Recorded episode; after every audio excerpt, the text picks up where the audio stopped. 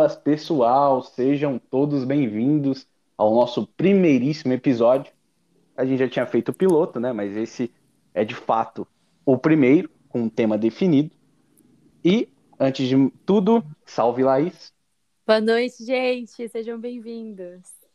Salve Sena. Boa noite, bom dia, boa tarde a todos. Sejam todos bem-vindos. Espero que vocês aproveitem esse nosso primeiro episódio. É isso aí. Bom, de antemão, vamos deixar claro que estamos gravando em nossas respectivas casas, né? Por conta da pandemia. Então estamos suscetíveis a ruídos, latidos de cachorro, né? e tudo mais. E, bom, hoje o nosso tema, o tema do nosso episódio, melhor dizendo, vai ser sobre o STF. E, antes de tudo, vamos definir, né, uma definição bem chula, o que é o STF se você quiser algo mais detalhado, fica a dica da nossa página no Instagram, certo, pessoal? Isso mesmo, gente. Tá tudo explicado lá. Isso aí. Então, o que é o STF? O STF nada mais é que uma corte constitucional, ou seja, ela protege a Constituição, faz o chamado, né, nos termos jurídicos que a gente usa, o controle de constitucionalidade. Bom, aí você pode falar, ah, eu, afegão médio aqui, trabalhador, chego em casa às seis da tarde, oito da, tarde, da noite, falo, pô, não é palpável para mim.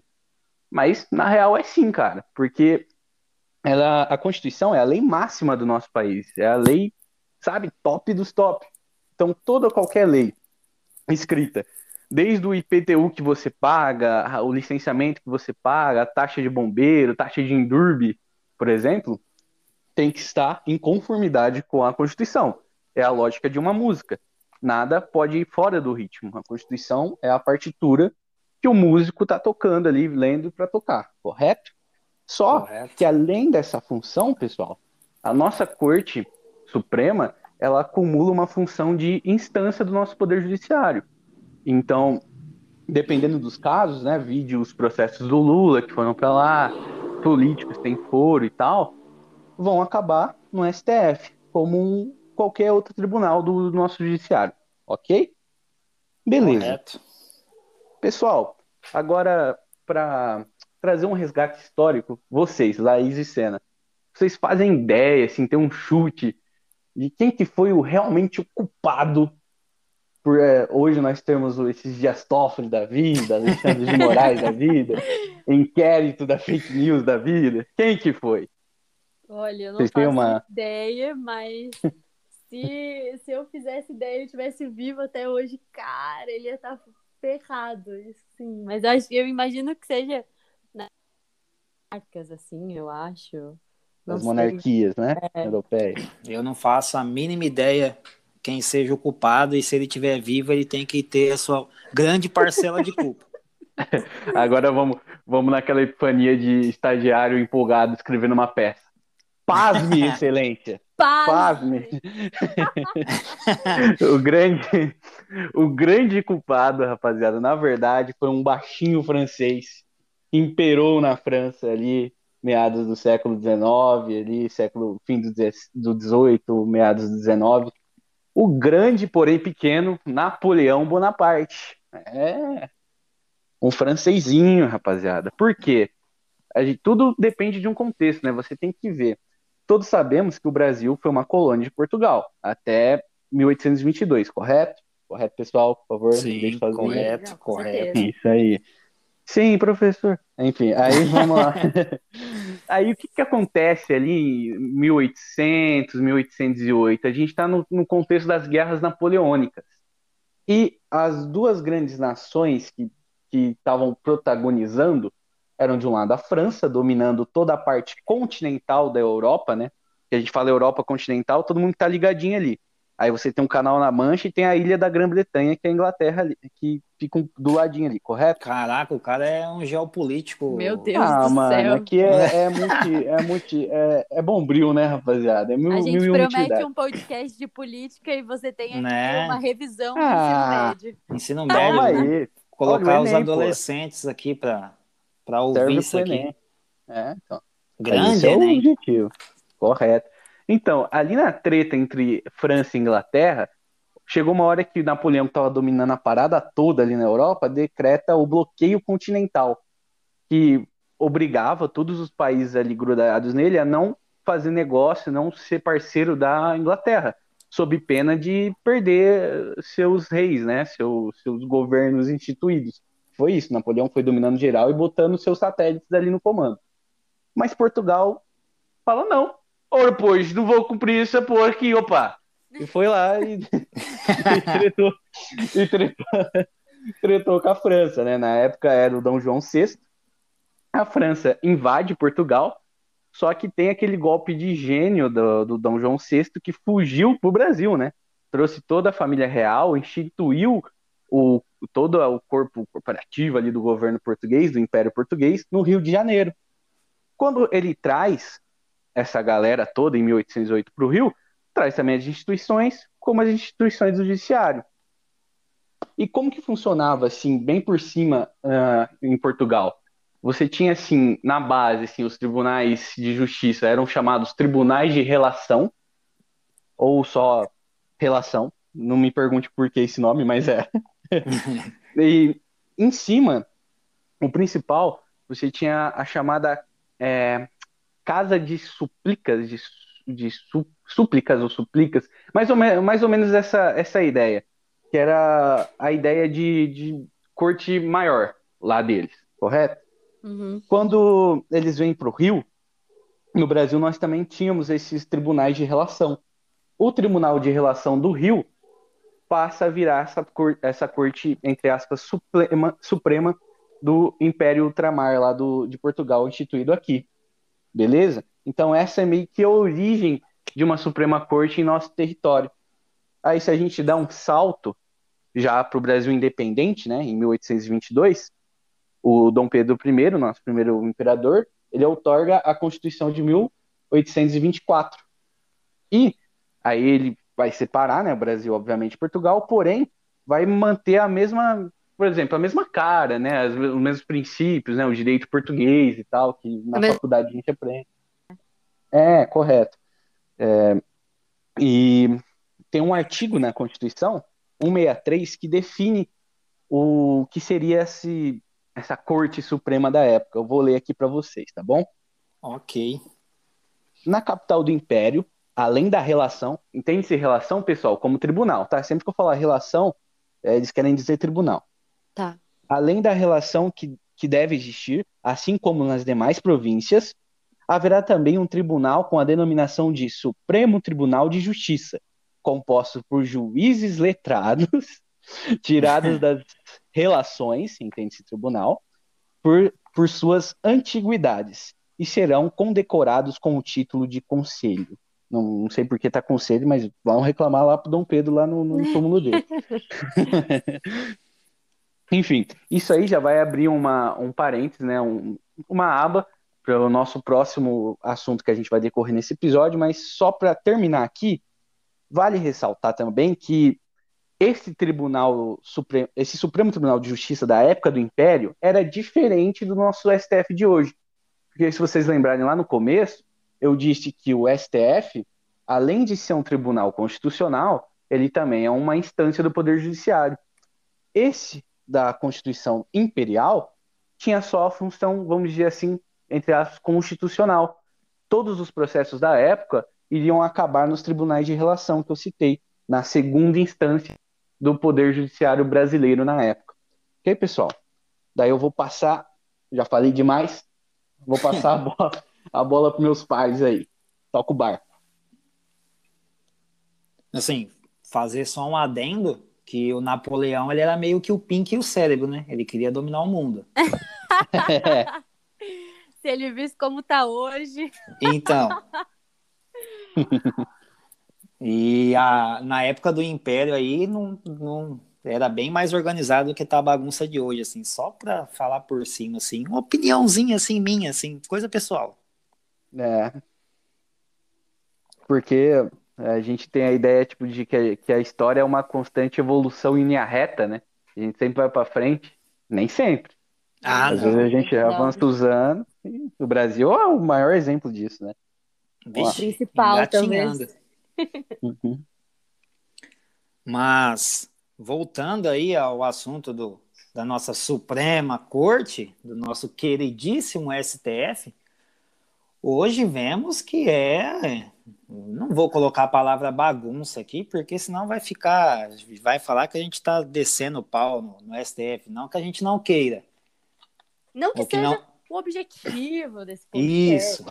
Desse Mas hoje a gente pode ter uma noção aí de, de como age o STF, de como vem julgando, principalmente nas principais ações, né, nos principais julgamentos aí que dá mais vamos dizer assim, ibope nesse, na terra tupi, tupiniquim, que ultimamente são vários, né? A gente, se for falar de todos aqui, a gente vai ficar o dia todo, a noite toda aqui, vai ser um episódio de 24 horas. Sim, verdade. De, de podcast de STF.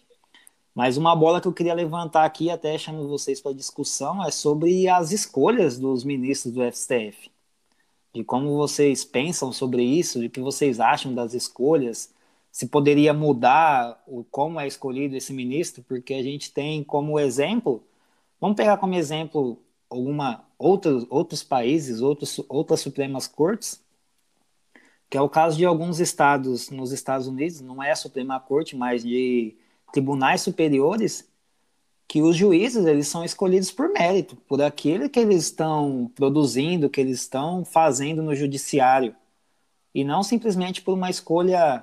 Eu vou, eu vou dizer, eu posso estar errado. Se a galera achar que eu estou errado também, pode ir lá no nosso Instagram e dar a opinião de vocês, é até uma ordem. Peço que vocês vão até lá no nosso Instagram. Se o STF ele é puramente uma escolha política.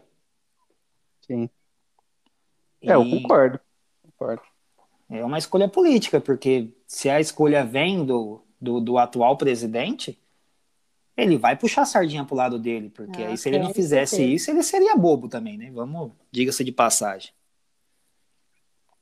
Porque em comparações com outros países, como na Inglaterra, nos tribunais superiores, é por mérito e experiência. Vai ter, vai ter ali um conselho que vão divulgar o, vão dar o nome dos melhores juízes, de que tem mais experiência, daqueles que contribuíram mais para a justiça do país. E daí sim o, o presidente ou o, o ministro daquele conselho ele vai fazer a escolha dele, mas para isso ele tem que estar, ele tem que ter a opção dos melhores, não simplesmente aquele que ele acha que que pode ser ministro, como no nosso caso aqui basta ter um conhecimento, não precisa ser exatamente da carreira. Mas especificamente um saber notório sobre a área jurídica. Sim, que eu acho um absurdo, mas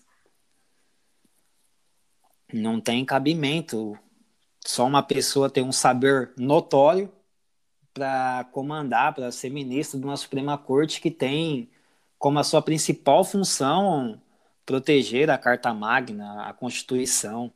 E então... aí eu acho que então a gente traz para discussão essa questão desse saber notório, né, Lucas? Eu acho que, que quem é que define o quanto o cara sabe ou não? Sim, é uma grande. Se o candidato ele for amigo lá do avaliador, porque a gente explicou isso no Instagram também como funciona e tudo mais, a escolha do ministro. Mas ele passa por um, por um processo de avaliação. E aí, se esse cara ele tem um colega ali, ó, avaliador, como que vai ser? A gente sabe do jeitinho brasileiro, a gente sabe como funciona no nosso país. Então, acho que Basta questionar. Não estamos falando que pessoas e ministros que estão lá são incompetentes. Esse não é o ponto. É, o ponto é a raiz disso, sabe? Onde começa, como começa e como ela se dá ao longo dos anos. Exatamente, porque você querendo ou não, é o ditado ele tem aquele velho ditado ele faz muito sentido, que não é quem você é, e sim quem você conhece. Às vezes você tem ali um, um notório saber ali que a gente não sabe como é avaliado esse saber, como que é avaliado esse como que vai justificar que ele realmente sabe ou não sabe, mas se ele tem alguém ali dentro e ele tem essa amizade, tem grandes chances de, de ser um ministro, de estar dentro da Suprema Corte, que vai tratar de assuntos importantíssimos, principalmente nos últimos anos, né? Então, eu não, sinceramente, eu queria até saber a opinião de vocês, se vocês achariam justo mudar o, o jeito da escolha dos ministros, é, se de, deveria ser menos político as escolhas? O que vocês pensam? Porque é, no mínimo, estranho, na minha opinião. É, dando continuidade nisso, é, Lucas, se você me der licença, Opa, eu, eu penso muito sobre toda essa romantização que a gente tem sobre o STF, né? É, como a gente já discutiu algumas vezes. Eu acho que pintar essa instituição como um poder supremo, ele carrega isso no nome, Supremo Tribunal Federal, é, é ridicularizar o que de fato acontece, eu acho. Porque é muito contraditório e real a gente cobrar uma imparcialidade de decisões, que muito foi discutido esse ano sobre isso, né, e os anos anteriores, sobre a questão do princípio do juiz natural, é, e sendo que essa instituição é completamente política, a começar por cada um que está sentado naquela cadeira. São escolhas políticas, como a gente bem falou aqui. E aí nós explicamos melhor no nosso Instagram e tal sobre essa indicação, mas ela é pautada em escolha política e não adianta.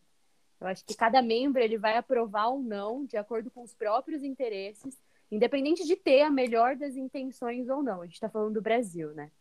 E aí eu tô falando de uma maneira geral do comportamento específico desse poder judiciário, da STF. E aí sem polarizar, ai, não, porque ele beneficia mais a esquerda, beneficia mais a direita. Não.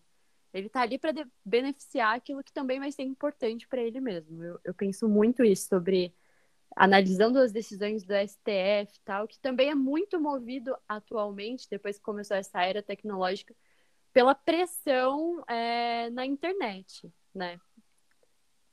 Ah, sim, eu também penso da mesma maneira que a pressão popular, a pressão da imprensa, principalmente via redes sociais, ela é enorme. E eu tenho também uma um achismo aí de que essa pressão faz alguns ministros mudarem pensamento, mudarem decisões, abrir precedentes em em alguns julgamentos, em algumas hipóteses, em que em outros momentos aí do, do não iria acontecer. Se fosse alguns anos atrás, eu acho que não iria acontecer certas coisas que aconteceram devido a essa pressão, tanto popular, tanto da mídia, quanto da internet. E isso tem, tem o seu ponto a favor, é lógico que a população deve saber mais sobre política, saber mais o que, o que acontece, principalmente lá, no, lá em Brasília, mas essa romantização, como você deixou, Laís, no, no Supremo, ela deveria ser minimizada, na minha opinião.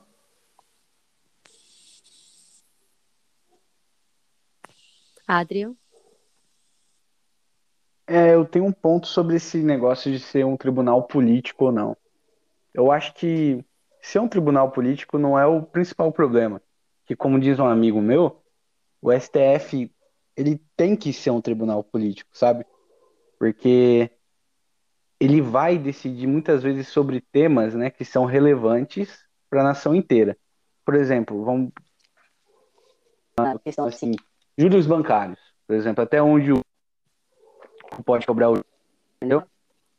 O STF, se ele usar só a letra da lei, assim, muitas vezes a função para que ele foi feito não vai ser alcançada, sabe? Às vezes ele tem que abrir mão da tecnicidade e agir politicamente, sentir o que as demandas da população, o, o que o Congresso está, como o Congresso está se movimentando, entendem o que eu quero que ele eu tô sim? Sim, eu entendi. É que talvez eu também tenha me expressado de forma é, errada, assim, porque eu, a gente também não quer trazer a palavra política para esse sentido de ah, coisa ruim, por exemplo. Ah, Acho que eu me expressei de, de maneira errada. A questão que eu trago do STF, ele ser político ou não, é ter esse, é, esses dois lados de porque me deu, eu preciso recompensar. Porque me colocou ah, como ministro, de alguma forma eu preciso recompensar, sendo é, a com uma decisão de uma forma que às vezes ele não acha justo, mas ele precisa porque o outro colocou ele lá. É sobre essas relações que eu me referi. É ficar devendo gente. um favor, né? Como se estivesse devendo um favor. É mais, sim, relacionado a isso, assim. É, o que nós três, eu acho que vamos concordar aqui é que faltam critérios objetivos. É. Que só tem subjetividade, né? E Sim, pouca muito. objetividade. Vocês já, já ouviram falar da, da lista tríplice, que é utilizada, era utilizada, né? Até o Bolsonaro quebrar essa tradição pra, para o PGR, que é ó, Ah, sim, já ouvi lá. falar, né? Sim, que é. era os nomes, né? Sim, Eles indicavam e depois era decidido, né? é, apesar do nosso atual presidente ser queimado, mas tudo bem, é, que é uma prerrogativa dele, eu acho que seria um caminho, né? Já para mitigar essa questão é, de escolha, por exemplo, vamos falar a verdade, pô, o Dias Toffoli foi advogado do Partido dos Trabalhadores, o Cássio Nunes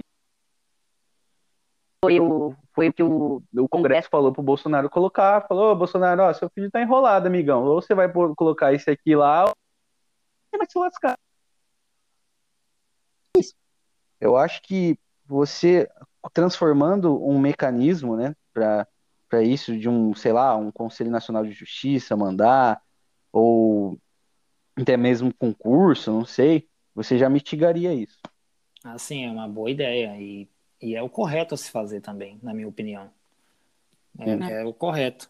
E também tem o caso, eu não vou conseguir lembrar agora o, o nome dele, eu sempre confundo o nome dele, que foi advogado ou fez parte do- dos advogados do PCC, eu sempre, eu sempre esqueço o nome dele, como que ele É chama? o Deus da calvície, Deus da calvície. Isso, Deus da calvície, o... Como que chama lá? O Good of War? Esqueci Bora, o nome do... o, o Kratos. Kratos. Isso, ele mesmo. Então, tipo assim, sabe alguma coisa? Deve saber, deve ter seu conhecimento. Mas fica aí, né? Fica aí a, No a ar, cri- fica aí. é, fica a critério de vocês aí, o que vocês pensam sobre isso. Então, Até vocês podem ir lá no nosso Instagram e dar a opinião de vocês, pode mandar direct, pode fazer comentários na, nas publicações que tem lá sobre o STF. então, e aí, tratando sobre essa relação política que eu tinha falado para vocês, é, eu queria falar sobre al- alguns posicionamentos né, do STF, que foi a questão, por exemplo, da Operação Lava Jato. É, a Operação Lava Jato ela chega logo depois da Operação do Mensalão, e as medidas tomadas pelo STF é tratar os réus com foro privilegiado e tudo mais. Se vocês forem perceber, o STF ele trabalha com decisões excepcionais nessa época, né? Na época dessa Operação Lava Jato. E aí é, ele começa a ser muito contraditório, porque ele começa com a construção da possibilidade do afastamento, por exemplo, do Eduardo Cunha, sem antes ter uma análise. E aí depois ele fala assim, não, peraí, eu acho que é injusto nós, nós afastarmos para depois analisar. Vamos deixar ele no trabalhinho dele, nós analisamos e depois vemos o que vamos fazer. E aí tem a questão é, dele ter dividido, por exemplo, as decisões entre os tribunais. E aí depois volta e fala, não, ó, não é competência de determinado tribunal, vamos trazer para o STF. Então, sabe, é um vai e volta, assim, que, que dá essa instabilidade jurídica. E aí, falar sobre instabilidade jurídica do STF, assim, o que, que vocês acham? Porque é o Supremo Tribunal Federal de novo, né? É a última instância. Depois dele eu recorro para quem? Ele é o último. Então eu acho que falta um pouco dessa segurança jurídica, assim, e enfim, eu queria saber a opinião de vocês também. Então, na minha opinião, essa estabilidade aí, ela abre um precedente de, de um, vamos dizer assim, de um perigo, de um abismo. Não, abismo não, acho abismo muito forte, mas uma lacuna perigosa, né? Porque você fica sem saber o que pode acontecer se caso um processo seu chegue lá, uma, você dependa de uma decisão do, do STF. Porque se a cada momento eles estão pendendo para um lado ou para o outro, decidindo de uma maneira ou de outra, acaba causando essa estabilidade e eu acho que essa estabilidade, essa mudança de direção constante, de uma hora decide uma coisa, depois volta atrás, depois muda o pensamento de novo, aí volta e fica gerando essa discussão. Eu penso que um do, dos motivos, eu acho, opinião minha, que também é, é, é fator da, da pressão pressão popular, pressão da mídia, porque em um momento que eles tomam uma decisão que a maioria acha que é errada, a maioria discorda e começa aquele buchicha, aquelas hashtag para lá e sobre hashtag para cá e etc. eu acho que isso vai mexendo um pouco com até mesmo com o ego, né? Com o ego do ministro, com aquele aquela maneira de putz, vai manchar minha carreira, vou ficar marcado. Eu pelo menos penso dessa maneira, porque eu não tenho outro não consigo ter outra outra visão sobre isso, por que tanta mudança? porque uma hora é a favor, depois volta atrás. O meu pensamento é esse ou é justamente cunho político. Eu não tenho, não consigo ter outra outra estrada para me seguir. O que você acha, Adrian?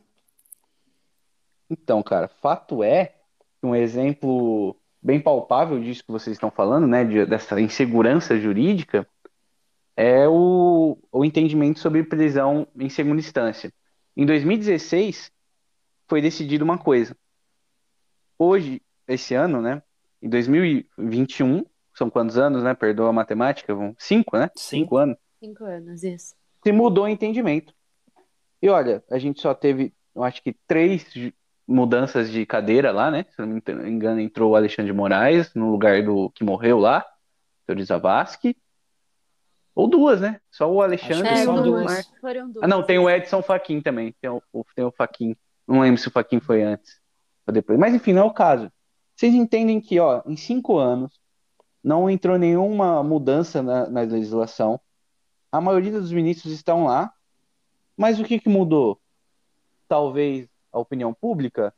Talvez em 2016 era o ápice da Lava Jato e a maior derrocada assim, de popularidade do, do ex-presidente Lula. E hoje isso, essa situação está se invertendo, a gente já tem o Lula na frente nas pesquisas. Será que foi isso? Não sei. O que vocês acham? Então, vai muito de frente com o meu pensamento, né? Que às vezes é a pressão popular mesmo, a pressão popular, a opinião pública que, que faz mudar, porque isso também entra em. cai muito essa estabilidade na questão do que eles julgaram a competência né, do, dos casos do ex-presidente Lula. Justamente esse é o ponto, Senna. Eu acho que é, eles definiram como o.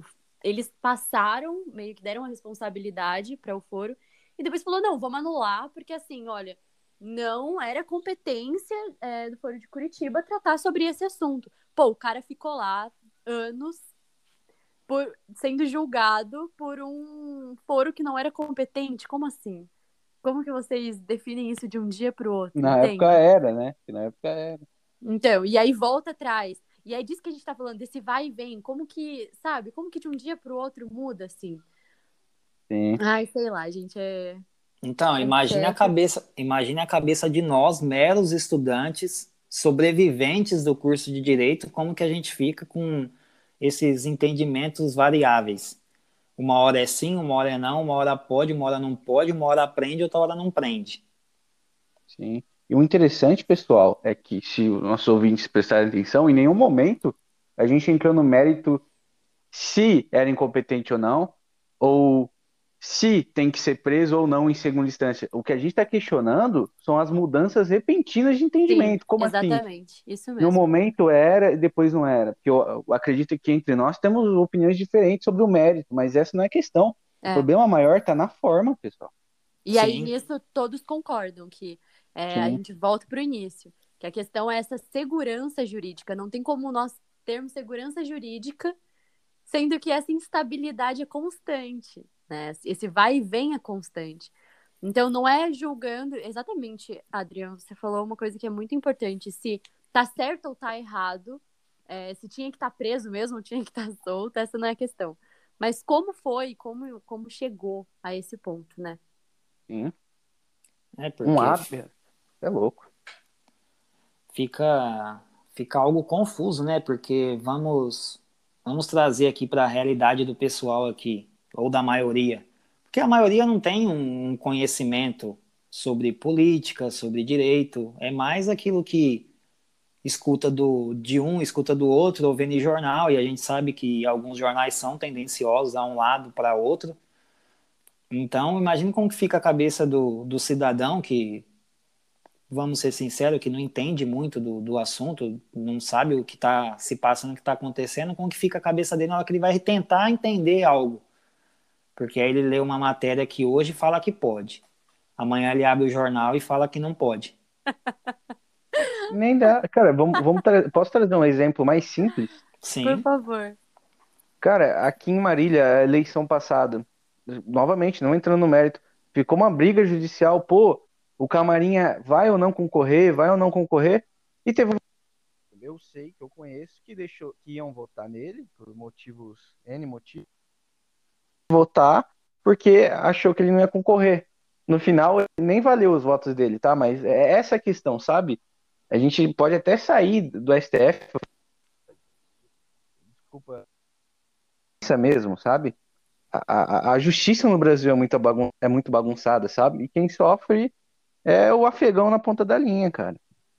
Tá, é. totalmente. E a gente não precisa ir muito longe. Eu acho que aqui em Tupã aconteceu a mesma coisa, Adriano. É, nós uhum. tivemos um prefeito e aí ele foi muito bom. Depois entrou outro e aí teve a, foi ter a reeleição, né?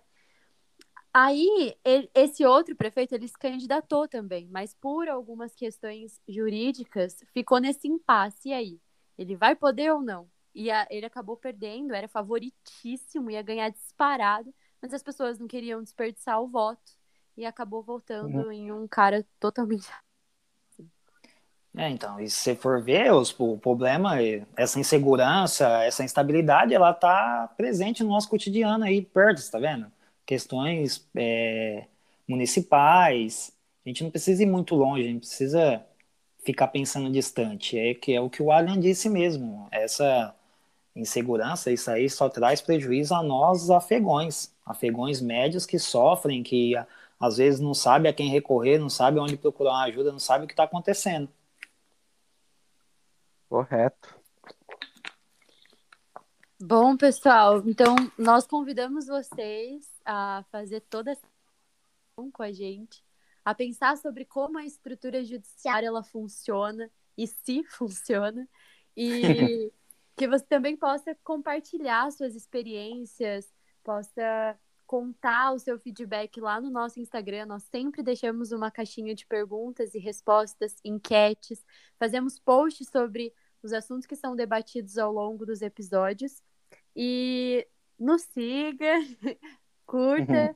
e compartilhe com seus amigos. Muito obrigada pela companhia. Meus amigos, que conversa. Minha cabeça fez assim um boom, sabe? Um é. beijo e boa noite a todos vocês. Boa noite, pessoal. Então, é isso, pessoal. A gente agradece de coração a paciência de vocês por, estar, por estarem nos ouvindo. E como a Laís bem disse, bem lembrou, nos sigam no, no Instagram. Vão lá, comentem, participe das enquetes. Se quiserem deixar lá algum tema que vocês queiram que a gente possa trazer aqui podcast, a gente está aberto a essas sugestões também. A gente agradece de coração e espera que vocês tenham curtido e aproveitado esse nosso primeiro episódio. Fiquem todos com Deus. Um grande abraço.